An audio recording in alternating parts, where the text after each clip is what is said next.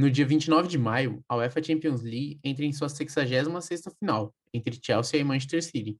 O episódio de hoje inicia uma série no trio de arbitragem sobre a competição, onde vamos falar de sua história, sua versão feminina, que também tem uma final próxima entre Chelsea e Barcelona, e muitos outros fatos históricos que fizeram um torneio um dos maiores do futebol mundial.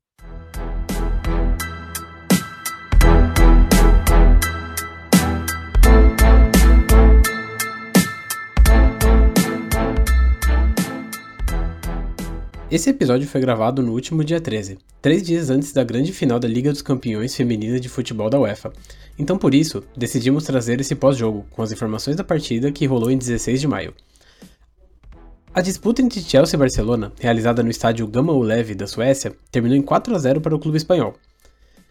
Mesmo Chelsea tendo mais chances de gol, Barcelona tirou seu caminho até a conquista já no primeiro minuto, após uma infelicidade da meia Melanie Lepous, que um bate-rebate dentro da área mandou para dentro do próprio gol. Aos 14, foi a vez de Alex Putellas fazer o segundo da equipe catalã, um pênalti muito bem cobrado. Seis minutos depois, aos 20, uma bela triangulação do Barcelona resultou em seu terceiro gol, com Aitana Bomante. E para finalizar, aos 36 minutos ainda do primeiro tempo de jogo, a atacante Lieke Martins faz bela jogada pela lateral, invade a área e rola para Caroline Hense fechar a conta.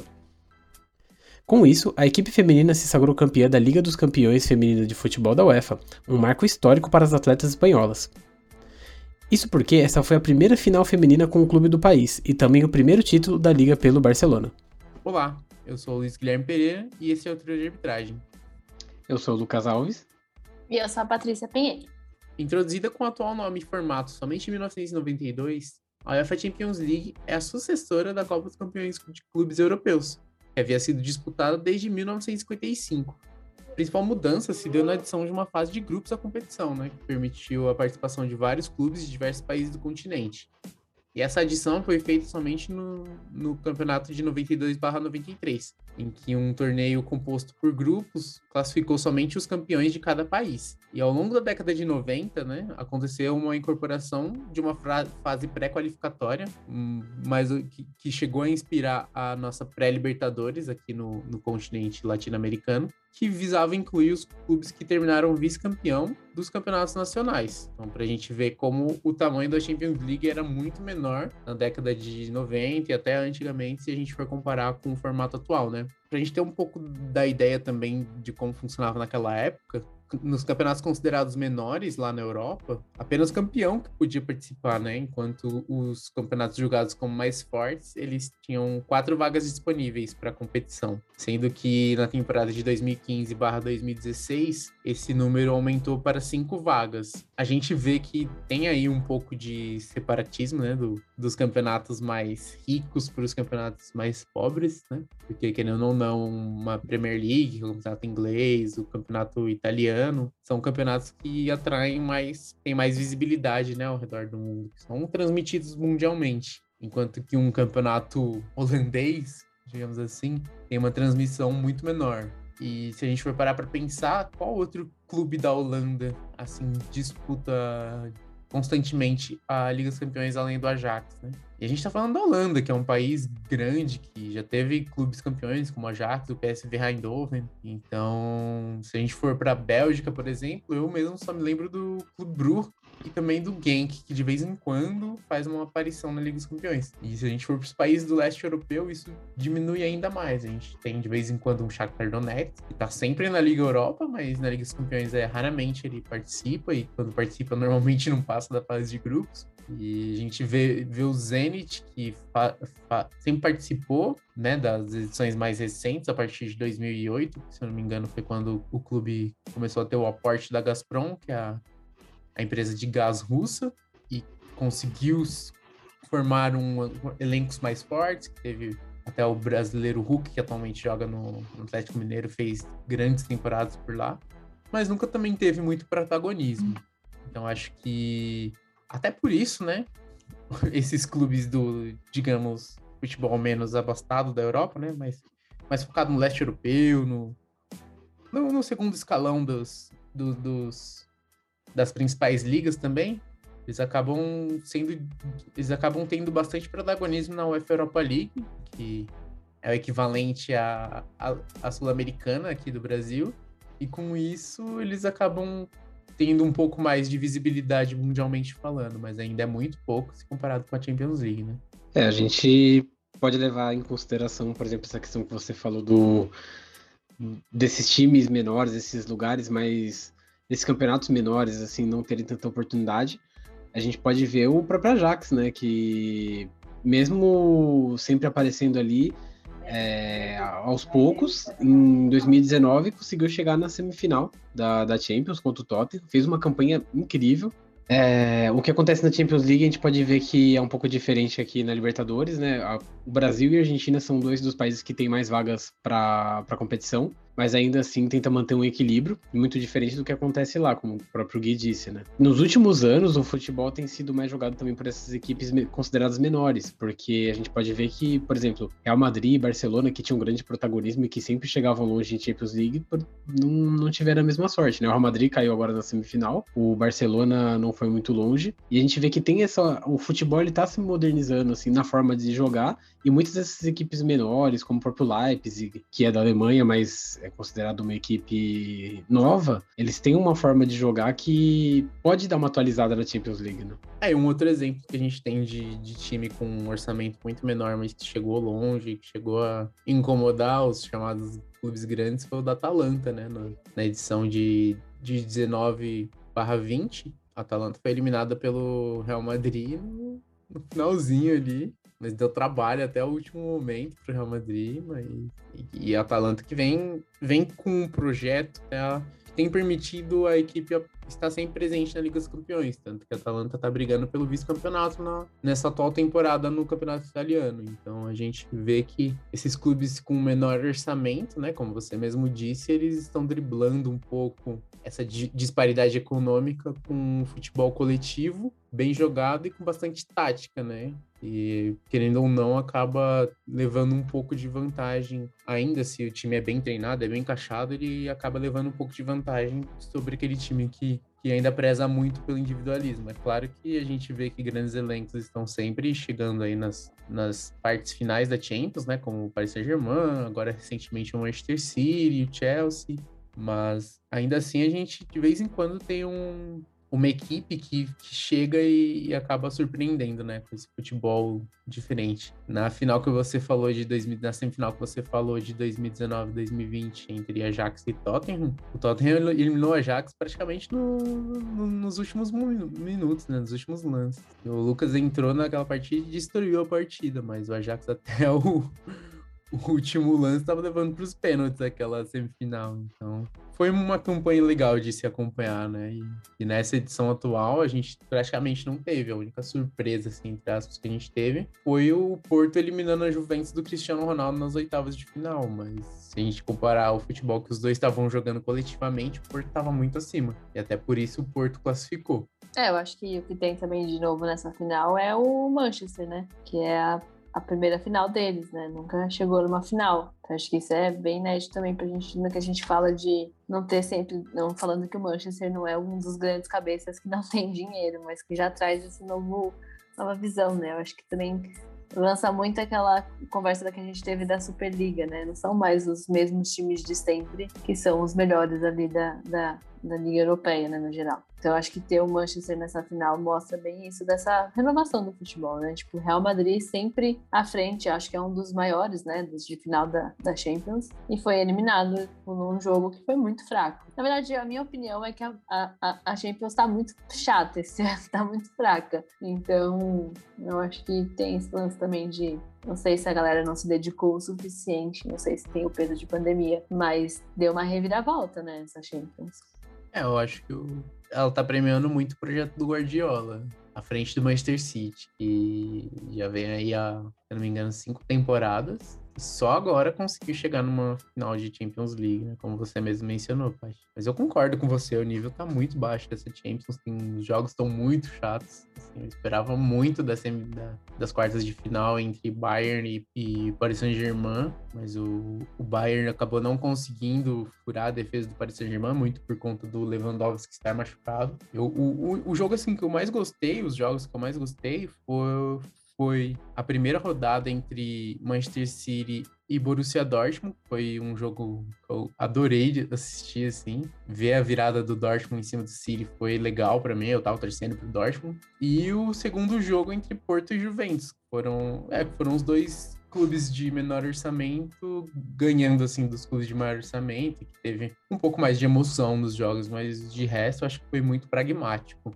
Eu concordo com você que a pandemia pode sim ter influenciado e até acho que influenciou bastante, porque a gente vê que muitos jogadores na Europa estão machucados e são jogadores importantes que diminuem bastante o, o rendimento das equipes, mas essa tá, é uma edição que está bem abaixo do, do que a gente tem, entre aspas, se acostumado de espetáculo, né? Essa tá bem abaixo.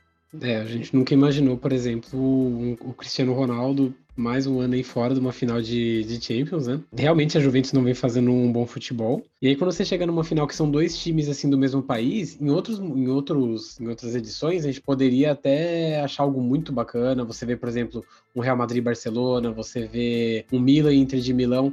Só que, por exemplo, o Chelsea e o, o City, o City tá fazendo, como vocês mesmo disseram, um trabalho tipo de cinco anos para finalmente chegar ali um projeto grande para chegar numa final. O Chelsea vem fazendo um bom trabalho também, porém a partida que os dois, assim, a semifinal dos dois foi algo simples, não teve nenhuma surpresa, não teve nenhum momento ali que a gente pôde falar que vai ficar na história da Champions. É, eles tiveram o jogo, né, pela Premier League no último dia 8 do 5, que o Chelsea venceu por 2 a 1 e nesse jogo já deu para perceber que, assim, se a final seguir essa mesma linha, não vai ter nada de diferente, não vai ter nenhuma surpresa. É, não assim que, tipo, o Chelsea já é o campeão, não como se não possa ganhar, mas é que não vai ter nada de diferente, aquela magia da Champions que a gente tá acostumado a assistir, né? Que a gente tá acostumado a ver. É, eu acho que não. Eu discordo um pouco de você dessa, desse jogo ter sido uma prévia da final. Acho que fica muito essa, essa visão, porque são os times que vão fazer a final, mas se a gente olhar o elenco, os jogadores que, que jogaram dos dois jogos, 50% deles não, não são titulares né, nos clubes. Então eu, eu acho, eu acho sim que o City tem mais favoritismo que o Chelsea. Eu acho o time do City num, num contexto geral, uma equipe mais bem montada, que está mais tempo trabalhando junto, que tá já entrosada. Eu acho que tem um leve favoritismo do City, mas eu acho que o Chelsea pode sim surpreender, porque o Thomas Tuchel ele arrumou né?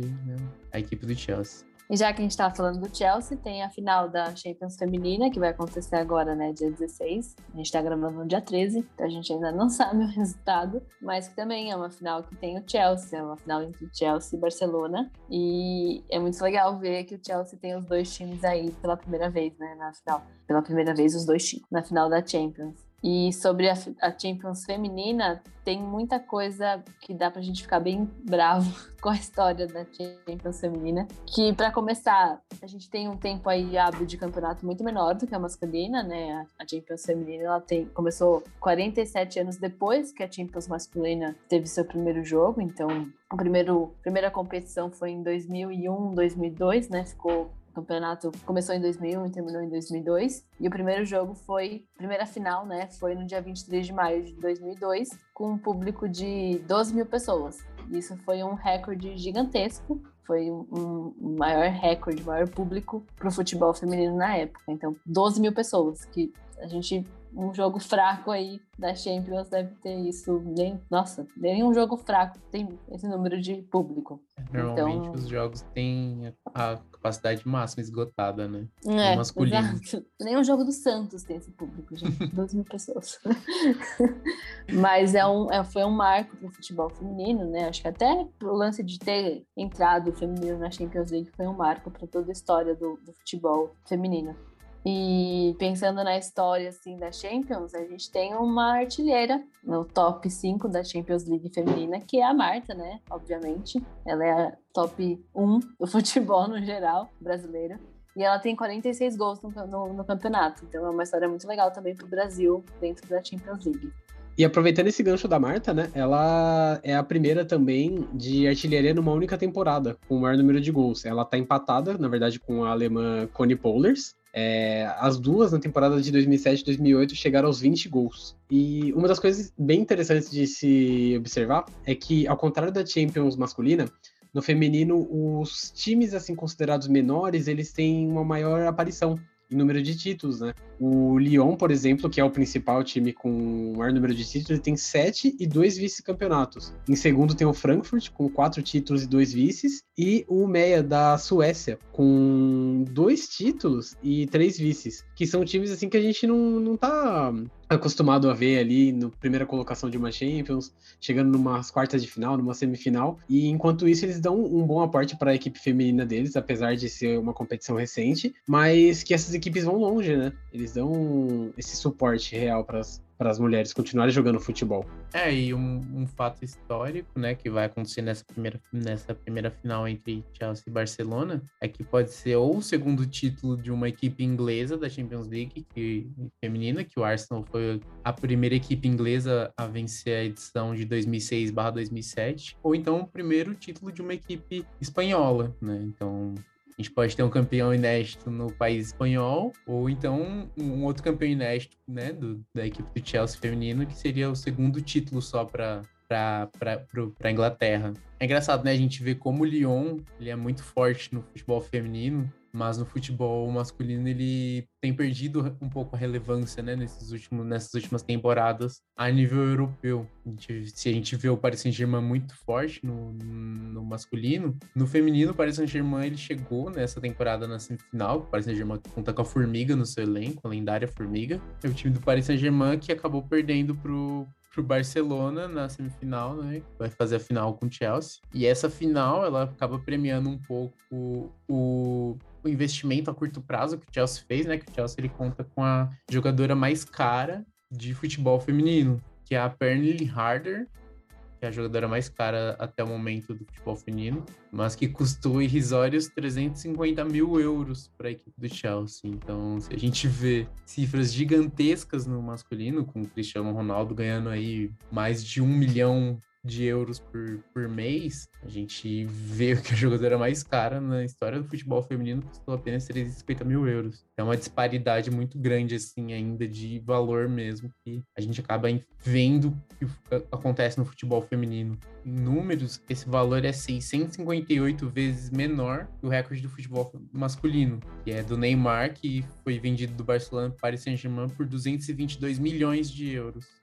E falando nessa discrepância de valores, né, tem o valor do, da premiação, que enquanto o masculino, o campeão leva 19 milhões de euros, a feminina leva 1,4 milhão apenas. Apenas não, mas é uma diferença muito grande de valor, né? Então que mais uma vez reforça o assunto sobre valorização da mulher do futebol feminino no, no país que a gente está, né, no país não, no mundo, em 2021. É, e o mesmo acontece com a questão dos ingressos, né? Porque, assim, uma das coisas que a Champions League tem de legal da final é que logo no início da competição, você pode comprar por 70 euros a, o ingresso da final. Só que daí você não sabe quem é que vai ser. Quem serão os dois times que vão disputar, onde que vai ser disputado, porque aconteceu o caso agora de ter a troca de, de campo, né? Então você pode pagar esse valor. Mas se você deixar para comprar durante a competição, ele pode chegar entre 5 é, mil, é, 5 mil euros e 16 mil euros por uma entrada VIP, no caso, de uma partida dessa. Já no caso da final feminina, ela sempre acontece duas semanas antes, no mesmo local onde vai acontecer a masculina. Então, assim, é, uma das coisas que a UEFA faz de errado é que eles não promovem muito bem essa final, porque muita gente faz uma viagem antecipada, muitas pessoas acontece de ficar no local por um mês, duas semanas, o que for. E dariam para ela assistir a mesma final, entendeu? Dar um apoio também pro futebol feminino e acompanhar um jogo diferente, por um valor muito mais barato, que infelizmente um ingresso para uma final feminina custa somente 3 euros. É uma discrepância muito grande, um daria para assim, se fosse um pouquinho mais caro, podia chegar aos 70 euros, que é o ingresso de final antecipado de uma Champions, ajudaria bastante a continuidade desse, do, do esporte feminino. Né? E até para a gente ver um pouco da disparidade de investimento, até na infraestrutura mesmo do esporte, somente na, nessa final de agora, na temporada 2020-2021, que o VAR será utilizado no futebol feminino, na Champions League feminina, né? E na Champions League masculina, o VAR ele foi adotado a partir das oitavas de final da temporada de 2018/2019. Então são pelo menos duas temporadas aí que já tem o VAR, né? Que é uma, uma tecnologia que acaba diminuindo um pouco os erros, né? Que, que acontecem. A gente sabe que toda tecnologia ela não é perfeita, mas ela diminui bastante, consideravelmente, a quantidade de erros e que pode sim acabar premiando uma equipe ou não, né? E é bom que vai utilizar agora, mas só na final A gente vê um pouco da diferença até na, na tecnologia utilizada. É, e outra coisa que mostra muito essa diferença é a transmissão, né? É muito mais. Há muito tempo o Brasil transmite a Champions League em canal aberto, passa todo, praticamente os mais clássicos dos jogos, né? Não é só final. E a feminina a gente não vê essa transmissão tão forte. Eu acho que aqui no Brasil, esse ano só que passou, que foi só a TNT Sports também. Não teve nenhum canal aberto que passou a feminina. E aí tem as transmissões na internet, mas a gente não vê essa transmissão forte, a gente não vê nenhum canal entrando na disputa para comprar os direitos de transmitir a Champions, sendo que a gente vê aí que os times estão se, se, dedicando muito, né? O futebol feminino está cada vez se mostrando muito presente, muito forte, e na Champions é a mesma coisa, né? Um campeonato super importante para o futebol feminino, mas que ainda assim a gente não vê a valorização necessária, nem, nem a mínima. Então eu acho que é, é, esse lance que é que eu fiquei muito impactada quando a gente começou a, a pesquisar foi essa diferença de 47 anos para começar uma Champions feminina e que a gente vê como a história né, do futebol feminino, o machismo no futebol vai, vai sendo dizimado a muitos passos curtos, muito, muito passo lento. Então, acho que a gente pontuar essa história, essa linha do tempo da Champions mostra muito isso, né? De como a gente está tá ainda longe de, de um ideal da valorização do futebol como um todo. E é só mais uma curiosidade rápida. Essa final, ela marca a primeira vez em que o hino oficial da, da Champions League será tocado em um jogo de, de Liga dos Campeões feminina. Então, o hino que é a marca registrada no, em todos os jogos da Liga dos Campeões, ele não tinha. Simplesmente não tinha isso no futebol feminino. É lamentável, porque é só você leva um MP3 com a música e coloca no estádio. Não precisa, não precisa de tecnologia para isso. Mas até precisa isso. de investimento para isso, né? É, não precisa de investimento. É ridículo. O, a é questão o mesmo do VAR, assim. Né? Tipo, é o mesmo nome, é o mesmo campeonato. Uhum. Você não precisa fazer uma outra coisa, né? É, é muito A questão louco, do VAR já é, é ridícula. Muito... É. E, tipo, é uma coisa, tipo, beleza, ali tem um investimento mesmo, uma coisa de dois anos, tudo bem. Foi um. Até que foi assim, comparação de tudo que a gente falou aqui, o VAR ainda foi, tipo, a mudança mais rápida que aconteceu, né? De um futebol masculino para um feminino. Mas agora não ter a música tema, tipo, que é algo assim, não tem, não tem motivo. É, é ficar puto com uma coisa dessa no episódio que a gente falou que não ia ficar puto. Mas é, uma coisa que eu sempre falo muito forte é que eu, eu gosto do futebol, mas eu sei quanto futebol é errado, porque a, a mulher, a mulher que gosta do futebol, ela vê esse machismo em cada, cada coisa que acontece, né? Então é muito louco, a gente dá muita raiva mesmo. A gente vê que, cara, a gente tá em 2021. Tipo, tem anos e anos e anos de história de futebol e a gente continua, a mulher continua sofrendo, tipo, umas, umas umas coisas muito bizarras, muito pífias, assim, que é o lance da música. É muito pífio você não colocar uma música numa campeonato que é o mesmo nome, assim, tipo, ele leva o mesmo nome, ele leva o mesmo mesma sigla, a mesma estrutura, e ainda assim os caras deixam de lado. É que nem o lance do, do ingresso, três conto, três conto, três euros o ingresso. Então é muito louco, é muito revoltante ver como o futebol feminino ainda é muito deixado de lado, né? Não é um grande investimento, ele não é um grande público, ele não é um grande espetáculo, mas ele é um. Se você acompanha, se você vê, você vê que é um puta jogo. As pessoas, as mulheres jogam muito bem futebol, muito bem. Então, assim, é, é claramente resultado de uma cultura machista que a gente tem aí em várias frentes, né? O futebol é mais uma propagação disso.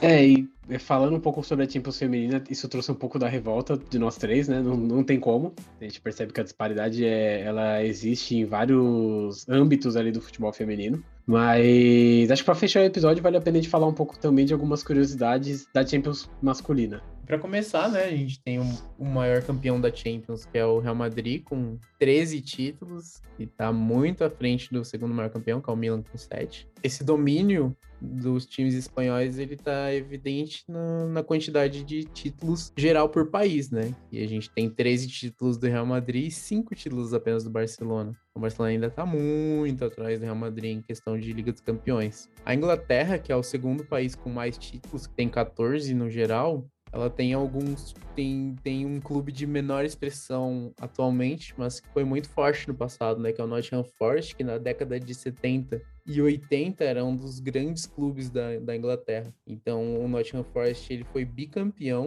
da, da Copa dos Campeões na época, né? Na temporada de 1978 e 79 e na temporada de 1979 e 80. E o maior campeão da Inglaterra de Liga dos Campeões é o Liverpool conquistou seis vezes a, a orelhuda, né? É, e já um fato polêmico é, que ocorreu logo na mudança de formato da UEFA Champions League, né? Isso na edição de 92-93, foi o campeonato que foi vencido pelo Olympique de Marseille. Isso porque, apesar de eles terem vencido a UEFA Champions League de forma limpa, no, dia 20 de maio de 1993, entre uma partida entre o Olympique de Marseille e o Valenciennes pelo campeonato francês, foi evidenciado um esquema de suborno, onde a diretoria do time pagava o adversário para que eles tirassem o pé e eles tivessem uma chance de ganhar a Liga Francesa daquele ano ano. Então o que aconteceu? Na edição seguinte, quando foi, já estava tudo esclarecido, o Olympique de Marseille não pôde participar da Champions League de 93-94. Eles perderam o título francês do ano que foi conquistado, que até hoje é um ano que ficou sem campeão, porque o segundo colocado, o Paris Saint-Germain, não aceitou receber o título dessa forma. Outra curiosidade para falar aqui, que eu vou problematizar, talvez, mas é sobre os artilheiros né, da Champions masculina. Enquanto a gente tem a Marta aí no top 5 da artilharia da Champions, com 46 gols, o brasileiro que a gente tem tá em 16, que é o Neymar, com 41 gols. E o maior artilheiro da Champions é o Cristiano Ronaldo, né, com 134. E em segundo lugar, o Messi, então, acho que vale a gente dar essa militada aí de novo sobre o futebol feminino, que enquanto a gente tem a Marta maravilhosa em quinto, a gente tem o Neymar em décimo sexto. E o Kaká, gente, o Kaká tá em vigésimo terceiro na artilharia da Champions.